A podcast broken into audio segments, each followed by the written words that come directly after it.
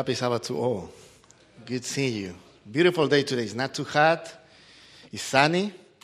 Good seeing you, all of you. Uh, all, all of you. All right. Uh, let's open our Bibles. Romans chapter 13. Romans chapter 13, verse 8. Romans chapter 13. Uh, I was asking a few people, a couple of people, what do you understand every time you read the title for a sermon? Christian, and I'm going to pronounce this without the B. It's one of those things in English. D E B T is pronounced debt, but not debt, right? And I'm here, like, okay, honey, how come they don't pronounce the B? What's wrong with the B? So it's debt. Christian debt. What are we going to be talking today? You know, I know you have your Bible open already, and you're going to say, oh, I already know what. But we're not going to talk about money. We're not going to talk about money. So I don't want you to be afraid. Pastor, you are going to be talking about money. As Christians, we are supposed to be we are supposed to be doing something, and we are going to be talking about that today. All right, let's read the first verse, verse number 8, chapter 13. Let no debt remain outstanding except the continuing debt to love one another, for he who loves his fellow man has fulfilled the law. I don't know how many of you owe money to the banks. You know, uh, do you have any debt? And like myself, I still owning some money. I mean, paying some money about the, the studies that we did, that I did at the university. I'm still paying. Anybody else pay money? Still paying money or somebody? It's only me, maybe the only one. Let's see how many. Carlos out there. Even though, uh, let's see, just raise your hand. Don't be afraid. How many of you? A lot, still a lot. The rest, you guys don't own any money? You guys have your own properties, ranches, hotels somewhere in Jamaica? Oh, I don't know. You have your own big bank accounts? That's good, good thing. It's very interesting because we are going, we start reading this verse, and he is definitely talking also about the verses before that talks about the authorities. You have to pay your taxes back. You have to do everything in order. You don't have to owe anybody money. You have to be clear. But the amazing part about that is that he, he reemphasized number nine, I mean, sorry, number eight, let not debt remain outstanding except the continued debt to love one another. Something that you're never gonna be finished paying. You always are going to be giving something to everybody else, and that's love. You know, maybe you can think, Pastor, I'm going to finish with my payments in three months. I'm going to finish paying my house or finish paying my car. But you cannot say the same thing about your brother or sister or saying, Pastor, in three months I'm going to be finishing loving my brother. It's very interesting. You never hear that. You get married, net, you make a commitment, and you never said, you know, Pastor, after 10 years of being married, I stopped loving because I did enough. I pay my debt, enough. I'm not going to keep loving. It's very interesting that Paul uses that kind of understanding. You still have a debt as a Christian. You own something to someone, and that's love. And that's the least thing that sometimes we talk about. We talk about many other things. We talk about the understanding of reading the Bible. We talk about uh, the Sabbath. We talk about many other things. But sometimes we miss that point love. Now I keep reading, verse number nine. The commandments do not commit adultery, do not murder, do not steal, do not covet, and whatever other commandment there may be are summed up in this one rule love your neighbor as yourself.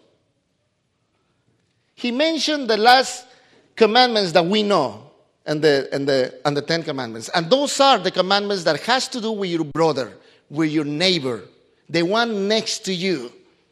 It's very interesting because after he mentioned each one of them, he said, I'm going to repeat number nine again uh, do not murder, do not steal, do not come, and whatever other commandment there may be. Whatever. Anything else that is there that has to do with that, whatever is, is there, whatever you guys had created. And we do that all the time. Other than the Ten Commandments, we try to keep adding some extra stuff so we make it right. So we know that if we follow those, we are going to be okay. As human beings, we try to follow the rules and we try to have these rules very clear. If you come to church, you have to be probably dressed this way or that way. If you, you know, when you go to some other countries, if you dress this way, doesn't need to be too high or too low. And they even, I remember, go with a measuring tape. We try to keep it right. And here we have Paul saying, you know, all of those things that have to do with your brothers and whatever else you have created, whatever other rules that you have, all of those are supposed to be based, he said, and I'm going to repeat, are supposed to be based on the rule, the one rule love your neighbor as yourself. How much do you love yourself? Is the question. Do you love a lot? How much do you love yourself?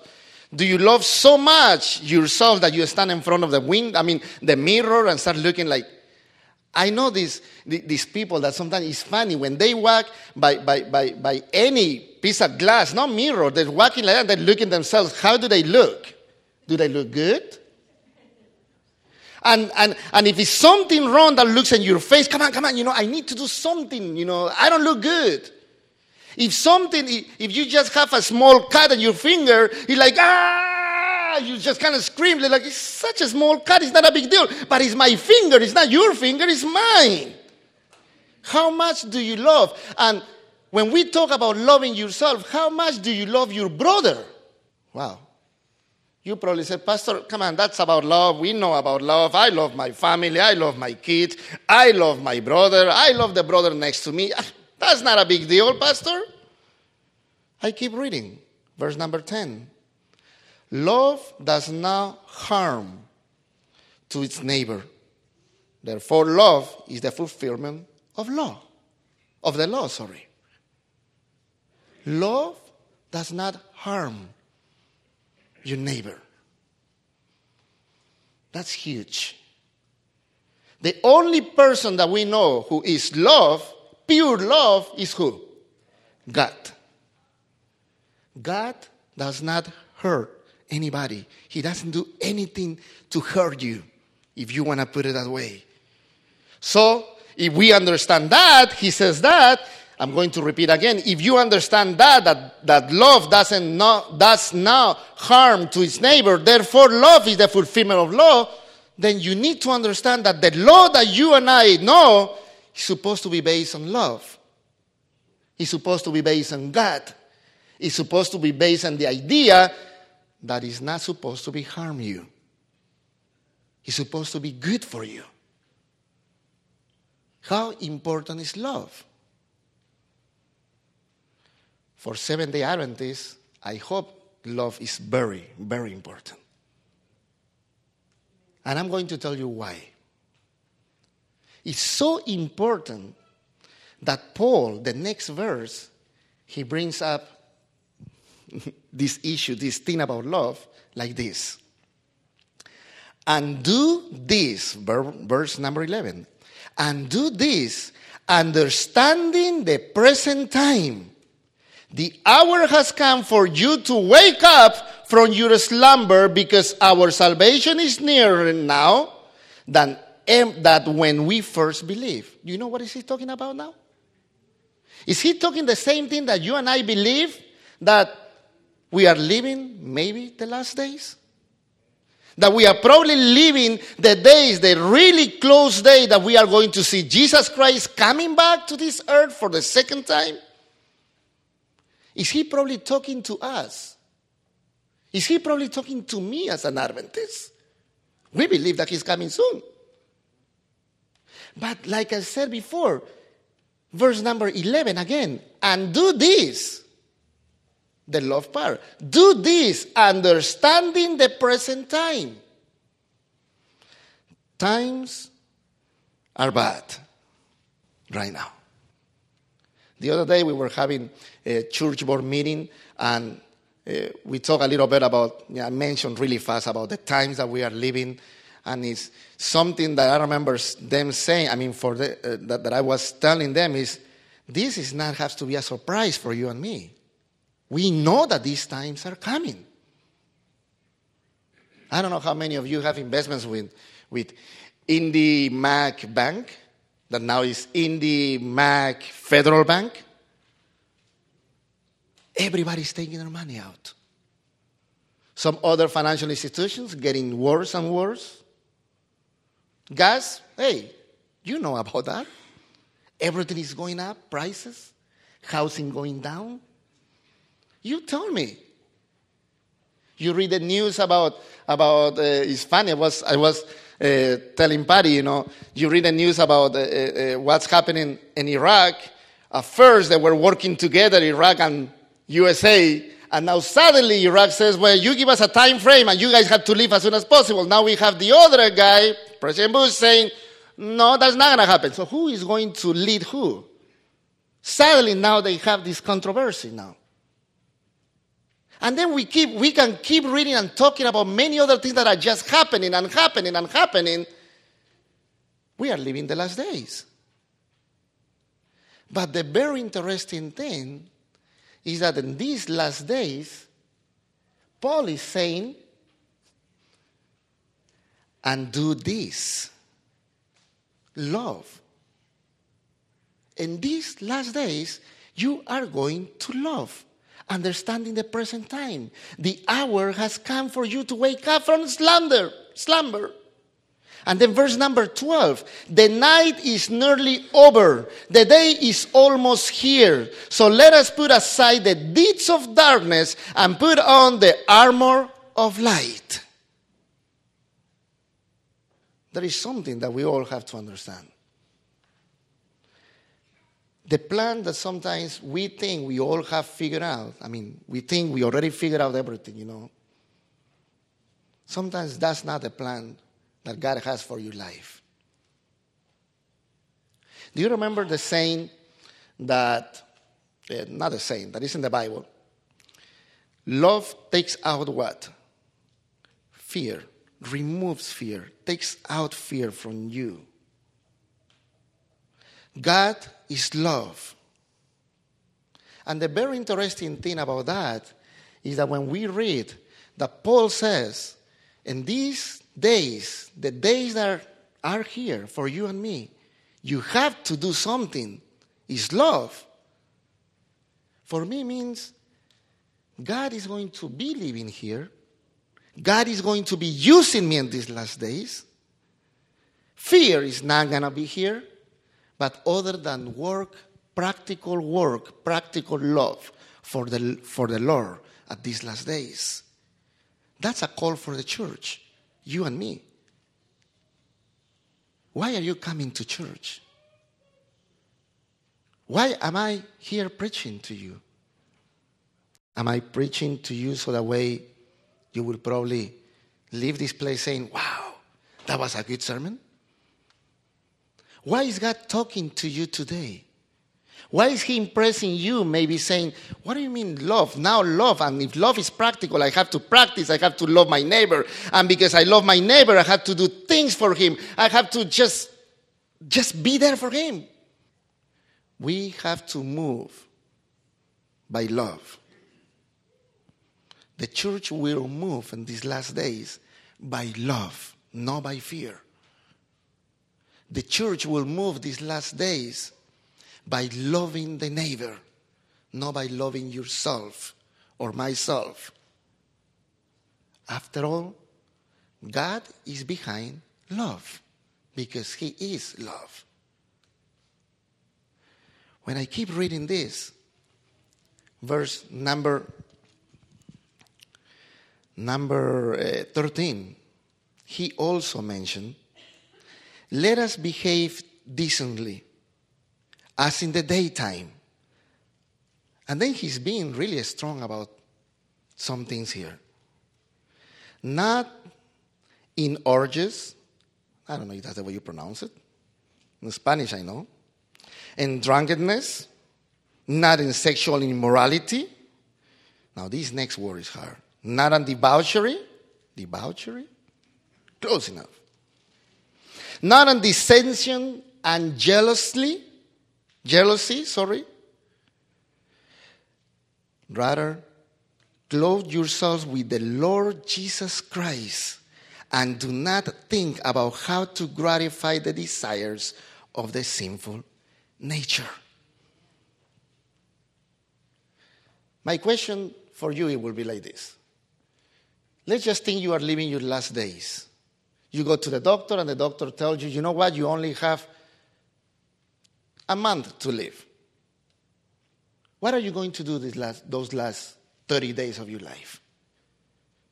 Are you going to probably say, wow, that's it, 30, wow, the last 30 days of my life, I never had a chance to go to South Africa, so I'm going to fly to South Africa. I'm going to spend there probably eh, a week, and then from there, I'm, uh, oh, no, no, I never had a chance to do this. What are you going to do those last 30 days if you know you are going to die? And it's very interesting because Paul here talks about love, the things that love or Christians are supposed to be doing by love, and the debt, the duty that they have to do that. And then he talks about the last days, and then he said, please don't do these other things that has to do with your desires. So, what he's telling us is we are living the last days. We are living the last days. Please, in the last days, don't do the things that you desire to do because Christ is coming soon. Do the things that by love you are supposed to be doing with your neighbors, with your friends, with the ones next to you, by love. And do it now more than ever because we are living the last days by love, we are supposed to be moving, doing ministries, growing. By love, we are supposed to be doing many of the things that right now we are doing. I was hearing the testimonies today, and I can only be grateful that God works in each one of you in such a mighty way. You know, you were in Philippines. You saw many things in Philippines. My sister over there was in South Africa. She also mentioned something. Jim was, I mean, we all have something that happened to us and by which God has intervened in such a mighty way that that means that her experience was better than his and your experience is better than Dave? Did that mean that each one, we are kind of like sitting here. I'm not going to say anything because, wow, they have such a great testimony, but I got to be quiet because mine it was so simple. I almost got, I almost got hit by a car, but everybody, you know, that could happen to anybody. No. Because the only one who is at the end mentioned as the only one who does all those things is God, who helped you, who loves you, who is there with you. And this is very much the same thing. At these last days, it's not about you. At these last days, it's not about me. It's about what you are going to be doing for others. But by love.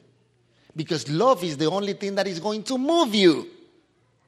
If you do it to try to keep any of the ro- uh, any of the commandments as paul says you know and any other thing that you do based on the things that you're not supposed to be doing then that's not the right way to go. Because at the end everything is based on the love that you have for your neighbor.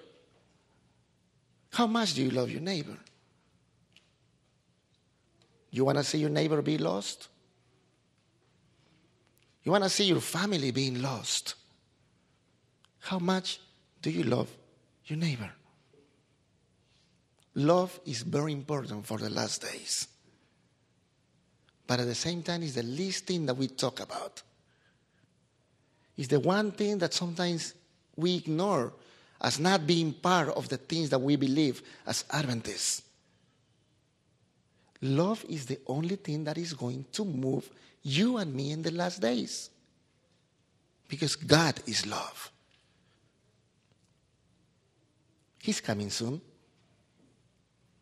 He's coming sooner than you probably think. And I could be probably preaching to you just what my father in law preached years ago, like some other preacher did 20, 30 years ago, but it still is a reality. He's coming soon. But think about the duty, the, de- the debt that you have as a Christian, the death of love. You need to move with love. Show that love, that brotherly love, that affection, that thing that you and I have to have it here in order to keep moving as a Christian.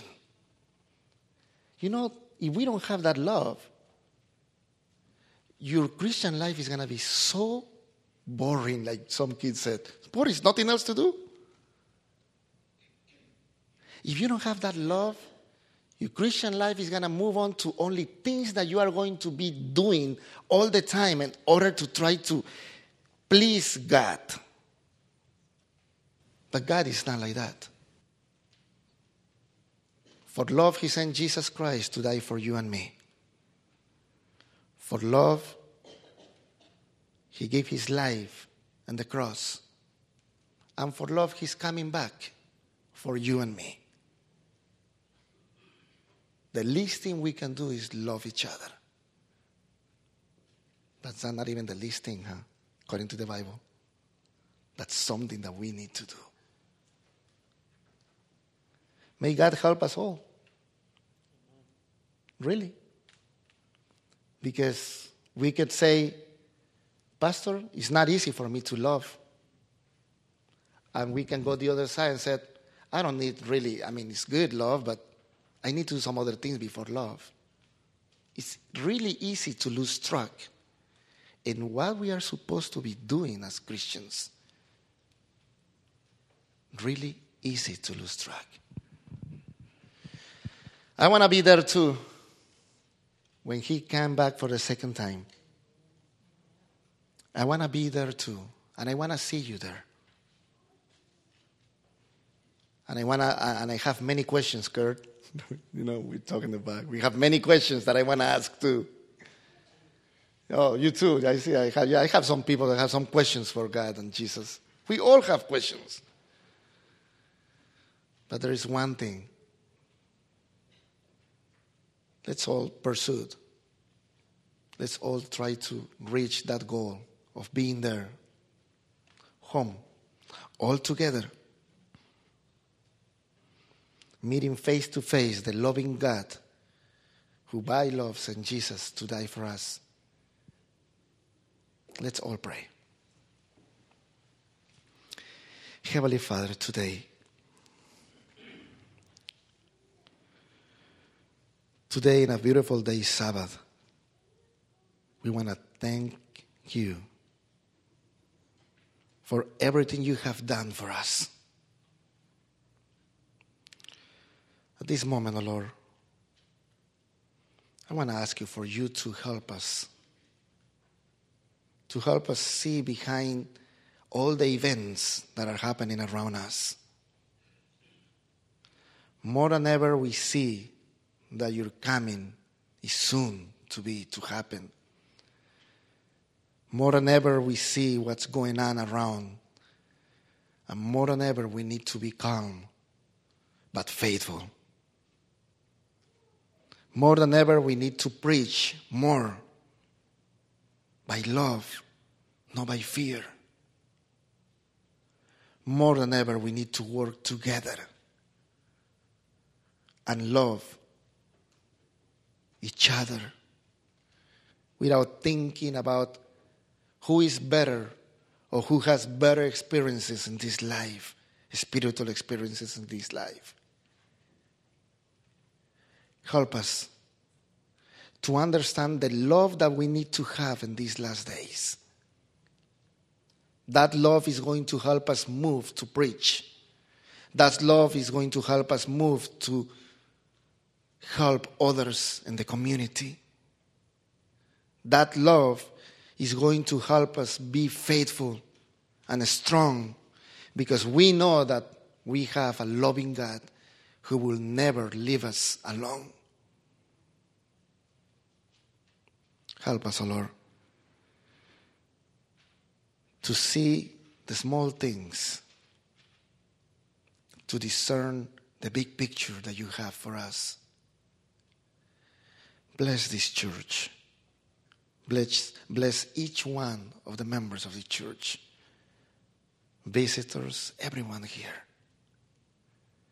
In Jesus' name, we want to ask all of this. Amen.